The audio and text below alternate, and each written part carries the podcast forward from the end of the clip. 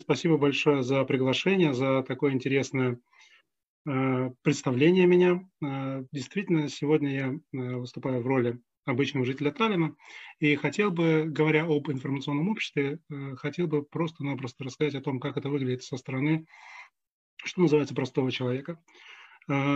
Я не являюсь специалистом по вопросам цифрового общества, но что радует то, что Сегодня я посмотрел в программе конференции достаточно большое количество людей, которые очень хорошо в этих вопросах разбираются.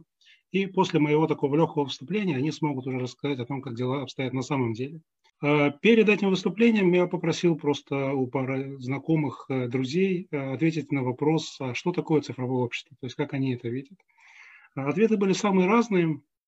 Но, э, наверное, вот основная мысль, которая звучала в этих ответах, это то, что цифровое, цифровое общество – это когда никуда не надо ходить. То есть совершенно по-обывательски звучащая фраза, за которой на самом деле скрывается то, что очень многие операции э, для выполнения которых раньше приходилось куда-то ехать, что-то показывать, где-то как-то с кем-то говорить, сейчас выполняются, в общем-то, в очень простом режиме, э, не выходя из дома, если мы говорим о компьютере, а учитывая реалии сегодняшнего дня, развитие мобильного интернета и так далее, то, в общем-то, достав из, кармана э, смартфон, э, можно уже, в принципе, посмотреть и решить очень многие вопросы. Вот это вот то, как обычный человек зачастую видит вот это самое цифровое общество. Другое дело, что фраза э, «когда никуда не надо ходить», это, она во многом отражает, наверное, реалии, э, ну, это взгляд назад. То есть это ретроспективный взгляд, который показывает, каким это общество цифровое было. Если мы говорим о том, в каком направлении цифровое общество движется, то все больше возникают ответы в стиле того, что э, очень многих вещей не надо больше делать. То есть цифровое общество, оно на самом деле помогает очень многим операции или будет помогать, очень многие операции, которые человек в течение дня проводит, а, их не делать. То есть это начнет делать кто-то другой, компьютер, искусственный интеллект, как угодно. Но а, говоря о том, а, как мы вообще пришли к цифровому обществу, тут, я думаю, важно будет рассказать о некоторых ключевых этапах. И вот эти ключевые этапы, они как раз на следующих слайдах, и мы их и увидим. Если можно, следующий слайд. Значит, э, первый такой звоночек, что называется, прихода цифрового общества в эстонских реалиях, он был в 96 году, и называется он есть, что это такое? Это была такая обширная, э, действительно очень массовая программа, в рамках которой в школах Эстонии появились компьютеры, а, и в рамках которой э, появились э, уроки информатики. И посыл был такой, что это вот базовое образование, которое должны получить все. Что это в итоге нам дало? Дало нам это на самом деле очень многое. То есть если мы посмотрим на сегодняшний день, то порядка 70% э, жителей Эстонии регулярно используют интернет, то есть это по всем возрастным группам, если брать. А, плюс это дало общее повышение компьютерной грамотности. И э, что самое важное, наверное, для нашего развития, это то, что вот такое, такая вот работа, что называется, начало СОЗов, э, она дала большое количество молодых людей, которые заинтересовались компьютерами, заинтересовались программированием и решили, что они вот хотят знать об этом больше и заниматься этим больше. И таким образом стали появляться наши первые стартапы, э, первые истории успеха. И, в общем-то, все то, чем Эстония известна на сегодняшний день в мире, а, оно вот, э, можно сказать, что получило начало оттуда. Следующий слайд, если можно. А, значит, э, за Диги Тигром, 96 год, также появилась первая Э, первая технология, которая показала, что на самом деле вот эти вот технологии будущего, они вот уже, вот они уже есть. Это был интернет-банк. Интернет-банк в этом плане был очень интересной технологией, очень эмоциональной технологией для многих людей, потому что э, банк, деньги – это все категории такие очень личные. И э, просто было очень интересно, я помню, смотреть, что больше не надо никуда идти, больше никому не надо обращаться, можно просто дома открыть интернет, и в интернете какие-то вот начинать делать переводы, смотреть, э, сколько у тебя денег на счету и так далее и тому подобное. А, конечно, тогда это выглядело совершенно не так, как выглядит сейчас. Э, в то время это э, были имена пользователя, какие-то там, длинные карточки с множеством-множеством паролей, из которых надо было выбирать и так далее. Сегодня это, конечно же, все иначе, по отпечатку пальцев с телефона и так далее. Но, тем не менее, вот такая технология появилась, и это, вот, можно сказать, это была первая ласточка, которая показала, что вот, вот таким обществом может быть, вот так мы можем меняться. Можно дальше, следующий слайд. Также важным этапом стало в 2000 году появление электронного правительства. Что это, по сути дела, означает электронное правительство?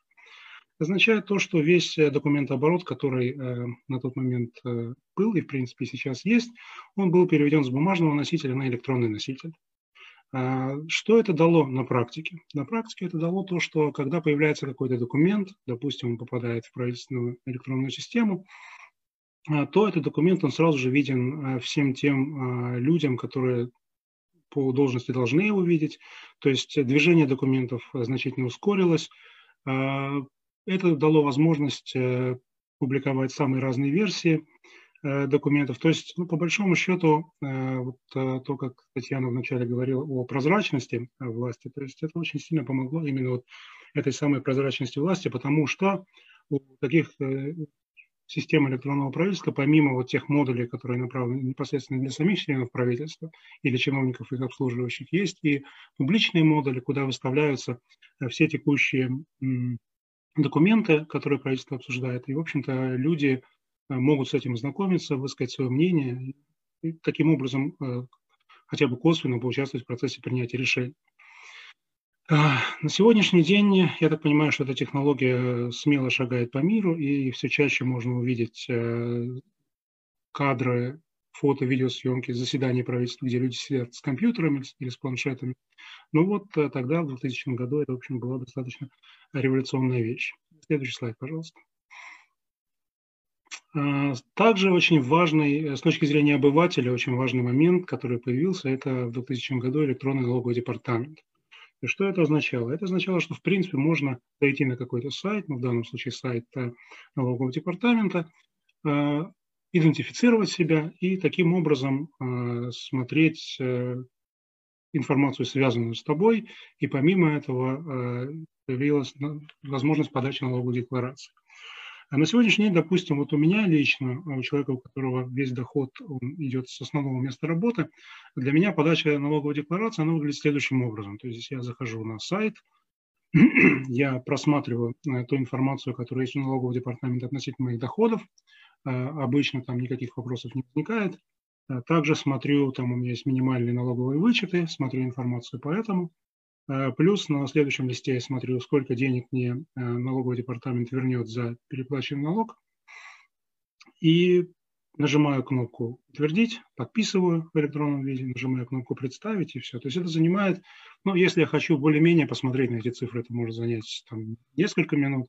Если меня эти цифры не интересуют, и я доверяю налоговому департаменту, а я ему в этих вопросах доверяю, то это по большому счету э, вопрос, ну, наверное, в минуту укажусь.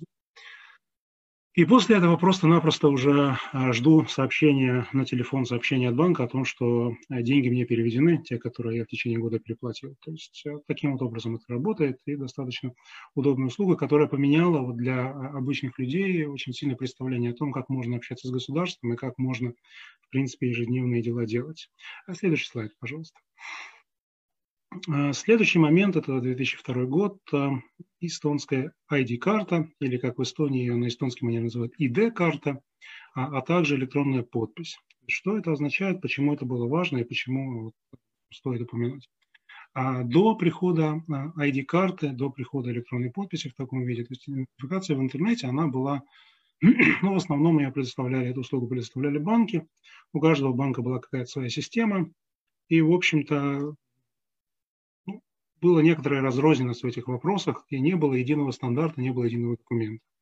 А созданием ID-карты, то есть что произошло, а, по сути дела, появилась виртуальная идентичность а, каждого жителя Эстонии.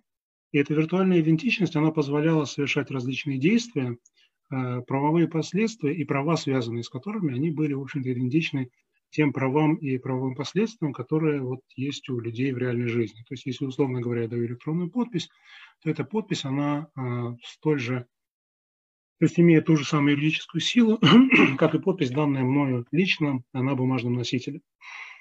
На практике это выглядит таким образом, что у меня есть пластиковая карта с моей фотографией, та самая ID-карта – а, плюс, плюс там есть еще один чип для считывания информации, и два пароля, связанные с этой картой.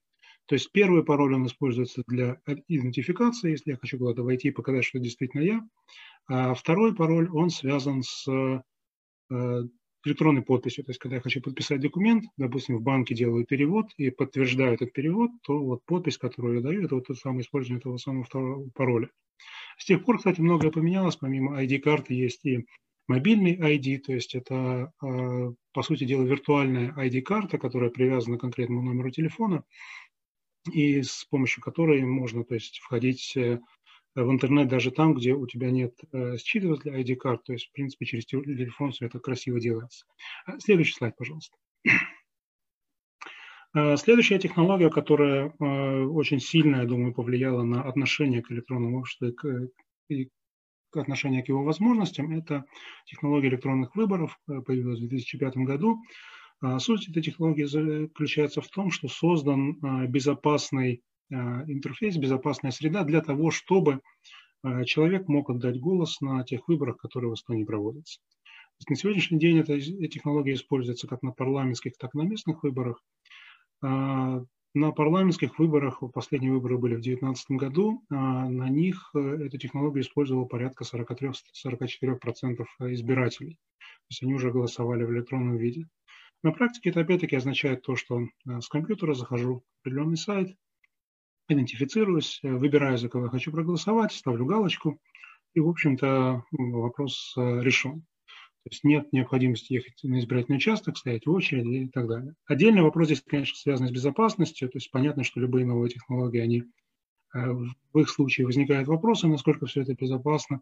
Но практика показала, что проблем с безопасностью здесь не было. То есть были многие эксперты, которые смотрели, отдельно рассматривали эту тему, пытались найти какие-то серьезные уязвимости. Насколько я знаю, а, на данный момент а, таких а, вещей найдено не было, и эта технология обеспечивает достаточно прозрачную и надежную процедуру голосования.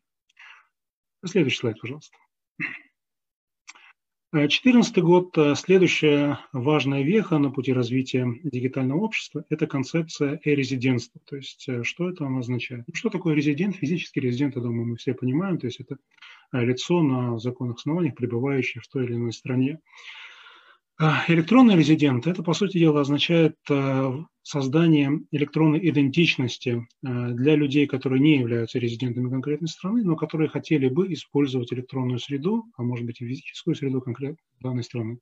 То есть, условно говоря, если мы говорим об Эстонии, то э-резидентство означает возможность для жителей других стран, для граждан других стран получить удостоверение резидента эстонское, и таким образом использовать те возможности, которые эстонское, эстонское цифровое общество предоставляет.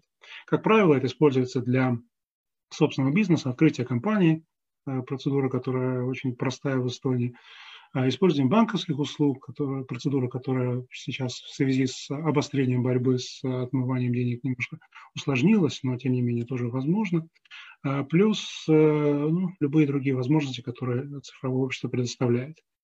И э, для государства что это означает? Это означает э, возможность привлечь новых людей в страну. То есть, например, в Эстонии население порядка 1,3 миллиона человек.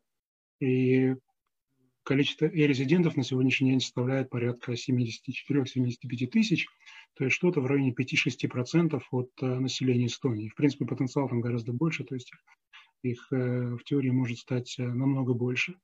Эти люди, не являясь жителями Эстонии, они являются вот виртуальными резидентами, и вот это достаточно интересная технология, которая, у которой, я думаю, достаточно большое будущее. Э, следующий слайд, пожалуйста. Дима, извини, у нас остается буквально минуты три, и еще есть вопросы от пользователей.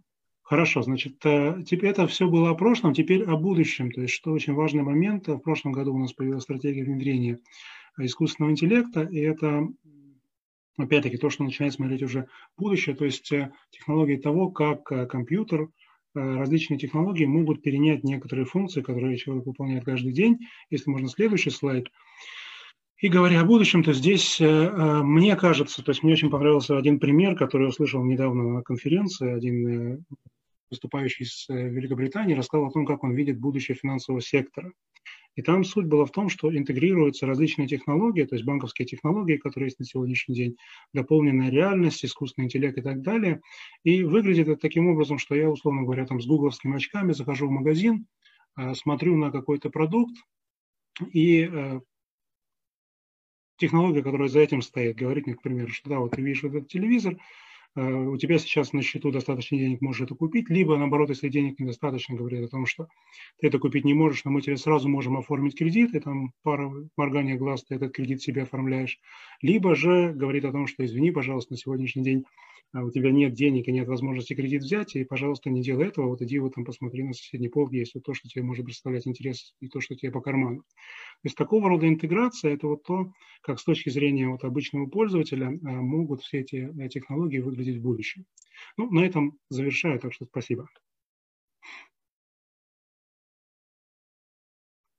Тебя не слышно, Настя? Да, спасибо большое, Дима. Есть несколько вопросов, и они такие э, очень детальные и э, одно, как, как бы относятся к процессу, о котором ты говорил, процессу, о котором ты говорил. Например, как реализовано голосование для старшего поколения? Или есть какая-то опция, при которой они могут не электронно также голосовать? Угу. Очень хороший вопрос, спасибо. А на самом деле голосование проводится и в обычном режиме, то есть э, традиционное голосование используется точно так же. Просто у тех людей, кто хотят голосовать э, виртуально, используя технологию вот этих электронных выборов, они могут это сделать. Там есть некоторые временные ограничения, чтобы ну, не случилось того, что человек одновременно голосует на участке и тут же голосует э, по интернету, и тем самым как бы голосует два раза. То есть в этом смысле технология продумана так, чтобы э, исключить вот такую возможность двойного голосования. А, но в остальном тех, кто предпочитает традиционный способ голосования, они это делают э, точно так же, как делали все время. Те, кто предпочитают электронный, голосуют, голосуют в электронном виде. Если говорить о тонкостях, там даже есть такой момент, что можно проголосовать электронно, потом поменять свой голос э, в традиционном формате. Но это уже отдельная история, это уже детали для тех, кого это больше интересует. Спасибо большое. И вот интересный опыт про подачу декларации. Как производится подпись э, документов и деклараций? У каждого гражданина есть электронная цифровая подпись? А, абсолютно верно. То есть это привязано к той самой ID-карте, о которой была речь. И вот, как я говорил, у нее есть два пароля. И вот второй пароль, он как раз на а, то, чтобы давать электронную подпись. То есть выглядит таким образом, что в электронной среде я нажимаю кнопку «Подписать», Программа просит меня вставить ID-карту в считыватель, я вставляю, потом она просит э, ввести пароль номер два, я ввожу пароль номер два, и таким образом подпись дана. Ну, примерно аналогичным образом это работает через э, мобильный ID, то есть там просто, ну, просто на телефон приходит сообщение, нужно ввести свой код, и таким образом э, подпись дана. Достаточно просто. А, Дима, скажи еще вот э, свое мнение. А, в этом году мы увидели, что по всему миру, в общем-то, во всех странах произошел такой кризис э, системы здравоохранения и медицинской безопасности людей. А, скажи, пожалуйста, есть ли какие-то нововведения или, наоборот, потребности у жителей вашей страны в том, чтобы оптимизировать и еще более на, на такие цифровые дигитальные рельсы поставить именно эту индустрию?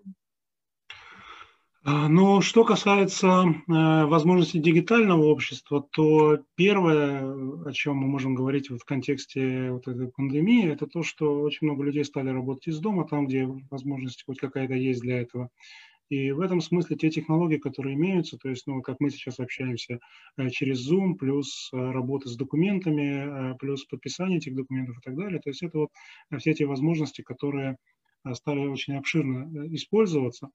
А с точки зрения медицинской системы, то здесь главные вопросы, которые возникли, это вот обмен информацией между медицинскими учреждениями, плюс для того, чтобы могли приниматься оперативные решения, как сделать так, чтобы эта информация, что называется, стекалась э, в одно место и, и была бы достаточно ну, чтобы эта информация можно было доверять, чтобы она была проверена, и чтобы вот э, э, не было проблем с тем, что в одном месте собирают по одной методике, в другом месте по другой методике. То есть там были некоторые э, слабые места, которые были вскрыты в результате этого кризиса, но в результате все это решаемо, и вопрос просто в том, чтобы некий единый э, стандарт был, плюс э, некоторое вот объединение всех тех данных, которые в разных местах появляются. Да, спасибо большое, Дима. И последний вопрос. Есть ли какой-то в Эстонии документ или акт, как я понимаю, который регулирует вопросы предотвращения цифрового неравенства? А, вот так вот с точки зрения обывателя с лету и не отвечу на этот вопрос. А знаю, ну, вообще вопрос... вот это э, вопрос цифрового неравенства, он обсуждается сейчас в Эстонии? И в каком а, контексте? На самом деле речь идет о многих аспектах неравенства, о которых в Эстонии начинают говорить все больше. И я думаю, что вопросы цифрового неравенства также будут в какой-то момент обсуждаться более активно. То есть, если говорить о тех вот наиболее э, горячих темах на сегодняшний день, то, э, наверное, в список этих тем вопрос цифрового неравенства не входит. Я не уверен, что цифровое неравенство в Эстонии настолько большое, но я думаю, что в какой-то момент это тоже будет обсуждаться. Но как обыватель я, к сожалению, больше ответить сейчас не могу.